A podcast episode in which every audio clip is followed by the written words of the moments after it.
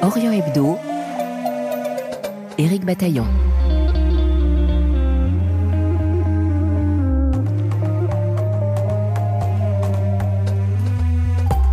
Quelle place en Israël pour les juifs laïcs, libéraux ou réformateurs dans une société de plus en plus religieuse? Benjamin Netanyahou est de nouveau Premier ministre depuis fin décembre. Ce retour au pouvoir se fait au prix de nombreuses concessions. Déterminé à diriger l'État hébreu, Bibi, comme on le surnomme, s'est allié avec des partis d'extrême droite et des partis religieux qui ont une idée bien précise de ce à quoi doit ressembler un État juif. Ils se sentent aujourd'hui tout puissants et veulent imposer leur vision rigoriste du Il existe pourtant une partie de la société qui reste attachée à un État laïque et démocratique, et aussi une frange importante d'adeptes d'un judaïsme modéré, tolérant et personnel. Notre correspondant à Jérusalem, Sami Boukhelifa, a rencontré une femme rabbin avec laquelle il a conversé près du mur des lamentations. Mais, vous allez l'entendre, l'entretien a tourné au vinaigre lorsque de jeunes ultra-orthodoxes sont intervenus. Un reportage à retrouver en podcast sur notre site rfi.fr ou sur notre application Pure Radio.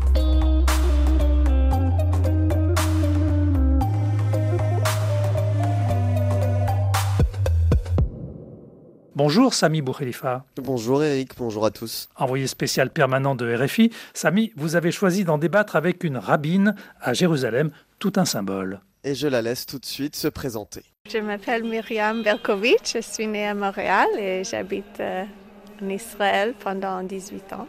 J'ai fait des études de rabbin et aussi d'aumônière.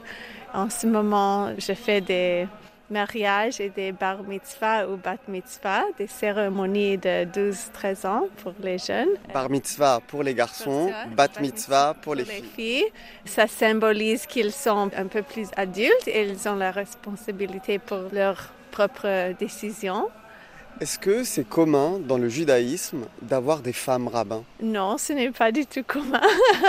Il y a trois groupes en judaïsme, les orthodoxes sont les plus traditionnels et là, ce n'est vraiment pas accepté, mais juste le côté extrême gauche, ça commence. il y a 20 ans à peu près. Le judaïsme libéral ou réformiste, ils ont commencé dans les années 70. Et après, le groupe entre les deux, ça s'appelle conservatrice ou ma sortie traditionnelle, peut-être euh, dans les années 80 aux États-Unis et 90 en Israël. Mais c'est encore un peu bizarre, un peu, mais je ne vois aucune raison pour ne pas avoir des femmes dans ce rôle, mais ça, c'est un changement par rapport à la tradition. Myriam, on est ici, et d'ailleurs on entend les prières au loin, au pied du mur des lamentations, mais pas véritablement sur l'esplanade principale. On est sur une esplanade qui est située un peu à l'écart. C'est très très calme aujourd'hui. C'est quoi cet endroit exactement? Du côté historique, ça fait partie vraiment de l'ancienne ville. Là, il y a les escaliers, il y a une arche, il y avait des escaliers qui réunissaient la vie haute où vivaient les prêtres, les Kohanim, et ils pouvaient traverser en directement à la temple pour aller à leur service. Et ici, on peut voir des traces des mikveh, c'est des petits bains d'immersion. Là, bien sûr, il a la mosquée de Al-Aqsa et le dôme. Voilà pour le côté historique, mais aujourd'hui, donc cet endroit a été euh, mis en place, a été créé pour permettre justement aux juifs réformateurs, libéraux, de pouvoir prier parce que on ira les voir tout à l'heure. Sur l'esplanade principale, il y a une séparation entre les hommes et les femmes. Ici, c'est différent. Hommes et femmes peuvent prier ensemble et mener des prières mixtes. C'est ça, exactement. Je pense que ça devrait être un endroit pour tous les juifs et tous les gens du monde pour euh, se sentir bienvenus et pour prier ou visiter. Mais en effet, c'est euh, euh, désigné comme une synagogue orthodoxe. Alors, les femmes peuvent prier là-bas, mais juste individuellement.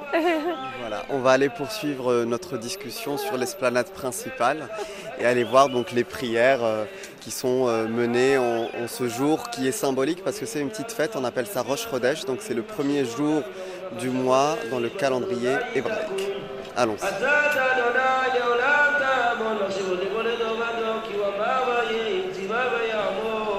Alors là, on arrive sur l'esplanade principale du mur des lamentations, appelé aussi le, mur occidental, et on voit très bien la démarcation entre les femmes d'un côté et les hommes de l'autre. Et donc, vous vouliez rajouter quelque chose, Myriam? Oui, je voulais dire que je comprends un peu les sentiments des plus orthodoxes. Avant, quand j'ai dit qu'il y a trois groupes, peut-être qu'il y en a quatre ou même cinq parce qu'il y a les ultra-orthodoxes qui acceptent moins euh, la modernité et ils veulent vivre surtout dans leur propre communauté. Et après, il y a les juifs euh, laïcs, qui sont culturellement juifs mais ne pas religieux.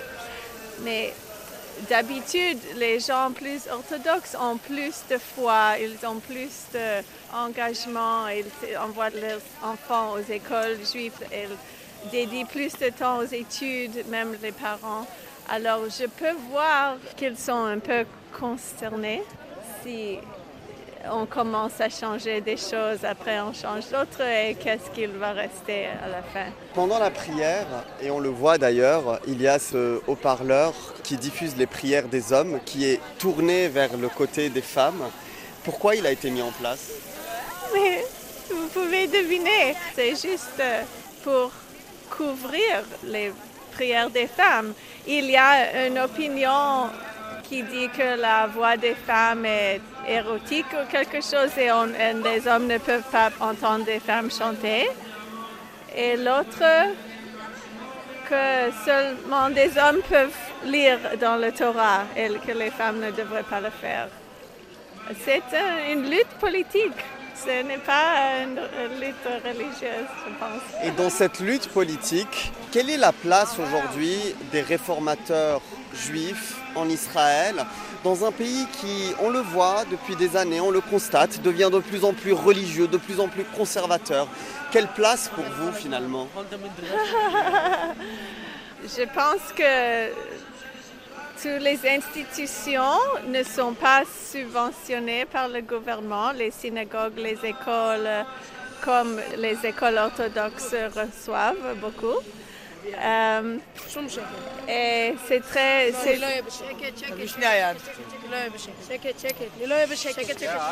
Sheket, sheket, autrement dit, silence ou taisez-vous.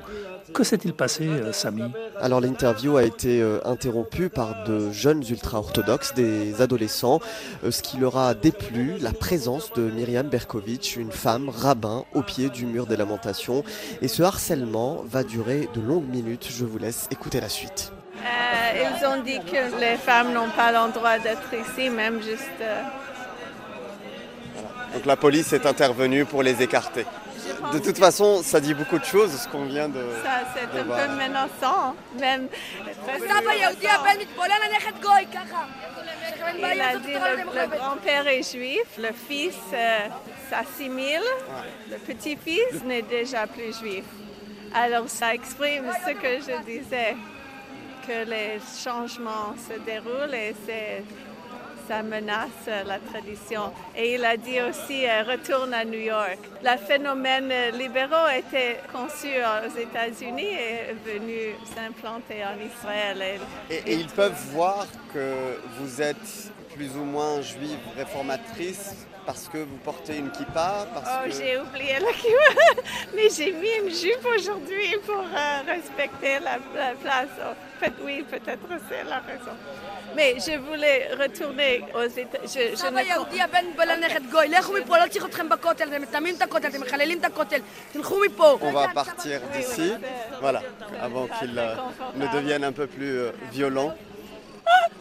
mais je ne connais pas trop la réalité en Europe, mais aux États-Unis, il y a beaucoup, pourcentage très large de libéraux, réformistes, mais en Israël, c'est très, très, très petit. Et aussi, et euh, je pense que c'est une erreur de nouveau gouvernement. Je pense qu'ils ont une attitude que on n'a rien à faire avec eux, nous pouvons décider ce que nous convient. C'est vrai qu'on n'a pas beaucoup de pouvoir en Israël, peut-être juste un ou deux euh, parlementaires, membres du Knesset qui s'identifient avec ça. Alors, euh, si on n'a pas le pouvoir, on ne peut pas trop changer. Aujourd'hui, en Israël, il y a un gouvernement on dit que c'est le gouvernement le plus à droite de l'histoire du pays. Il est en place grâce à une coalition de partis euh, d'extrême droite, de partis ultra-religieux. Comment vous le percevez, vous, ce gouvernement?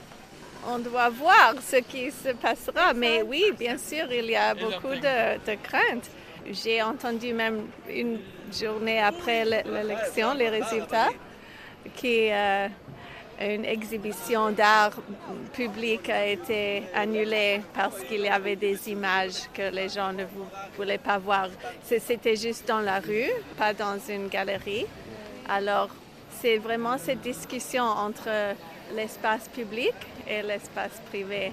Et euh, je pense que oui, ils ont déjà, avaient déjà des changements pour euh, est-ce que les femmes et les hommes devraient être séparés sur les autobus et euh, il y avait, avant ce gouvernement, des quartiers qui effaçaient des images de, femmes dans la publicité.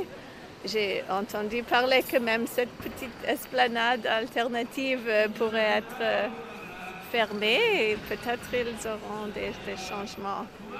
Mais je pense qu'il y aura des répercussions et le gouvernement devra choisir s'ils vont vraiment être juste eux-mêmes, un petit petit État sans amis dans tout le monde, sans le soutien de l'Amérique, sans le soutien des Juifs euh, internationaux.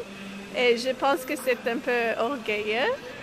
Et peut-être ils vont commencer par quelque chose d'extrême et ils vont euh, retrouver l'équilibre, je pense. Israël se présente comme une démocratie et pourtant une bonne partie de ses lois, disons, civiles, sont régies par les plus euh, conservateurs. Les ultra-conservateurs, les religieux ont la main sur tout ce qui est mariage, divorce.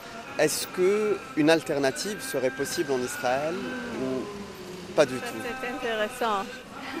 Maybe I should off the. Vous voulez enlever votre kippa parce qu'on est, on est à chaque fois, donc il y a des petits jeunes qui s'approchent avec un, air un peu menaçant.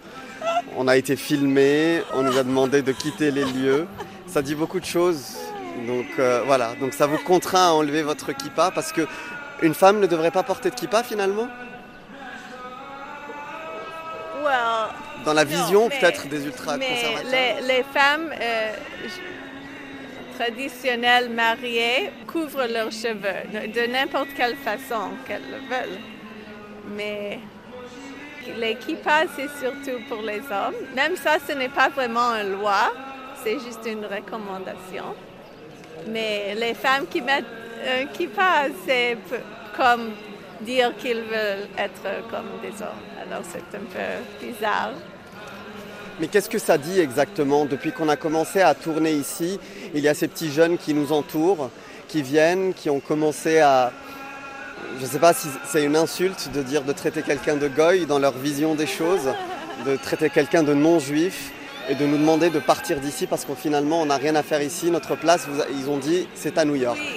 Mais je, je, pense que ça veut dire que leurs parents et leurs instructeurs et leurs rabbins enseignent comme ça. Et ce n'est même pas effectif parce qu'ils devraient euh, nous inviter à manger les Shabbats et nous, devraient nous donner des informations et nous encourager d'apprendre et d'être comme eux. Mais s'ils font dans une manière violente et agressive, ça va nous repousser encore plus.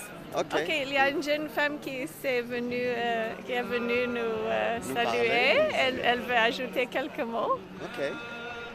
Comment elle s'appelle? Bonjour, je m'appelle Sarah, d'après Sarai de la Torah. J'habite ici, à côté du mur des lamentations, à Ir David.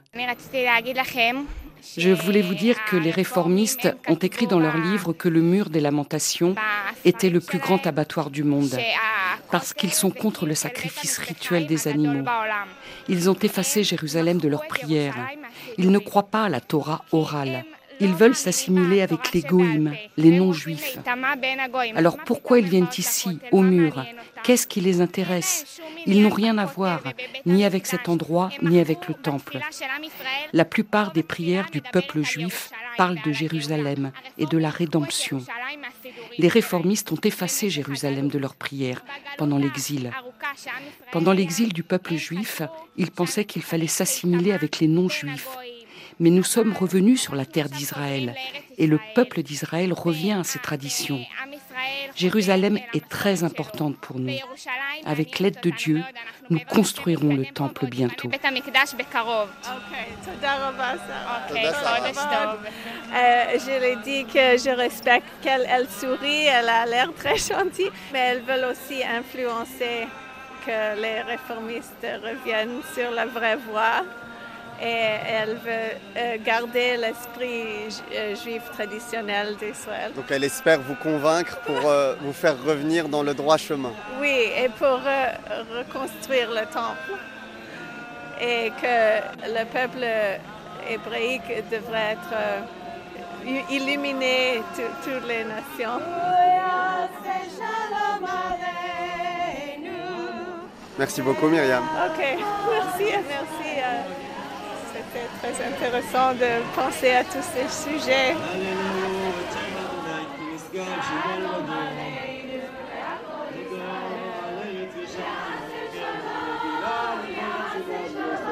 Voilà pour ce témoignage de l'arabine Myriam Berkovitch. Merci beaucoup, Sami Boukhalifa. Merci, Eric.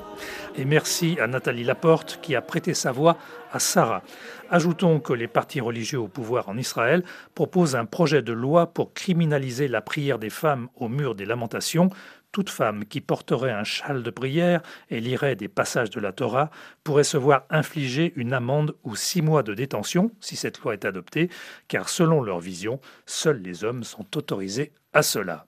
La religion est la maladie honteuse de l'humanité, disait le romancier et dramaturge Henri de Monterland, une phrase à méditer. Orient Hebdo, une émission réalisée par Mathias Golchani, à retrouver en podcast sur notre site rfi.fr et sur la plupart des plateformes numériques. On se retrouve samedi prochain pour un nouveau numéro et l'on se quitte en musique avec Jérusalem d'Alpha Blondie. Prenez soin de vous.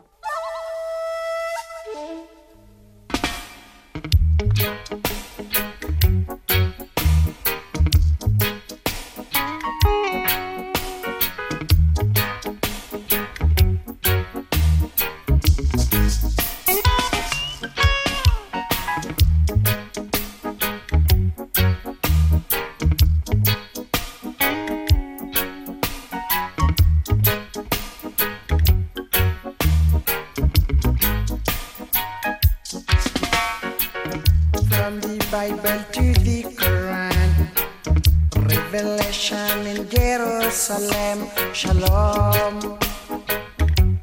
Salam Alaikum. You can see Christians, Jews, and Muslims living together and praying. Amen.